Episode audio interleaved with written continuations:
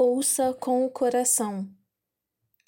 Embora as observações abaixo possam ser bem intencionadas, não são construtivas e podem ser até mesmo torturantes se aceitá-las como verdades. Por isso, capte somente a boa intenção que a pessoa teve em tentar te confortar. Seu sofrimento angustia as pessoas que muitas vezes não sabem o que dizer. Não guarde mágoa. Lembre-se de que a intenção foi amenizar o seu sofrimento. Ele não gostaria de te ver sofrendo. Você vai conseguir porque é guerreira.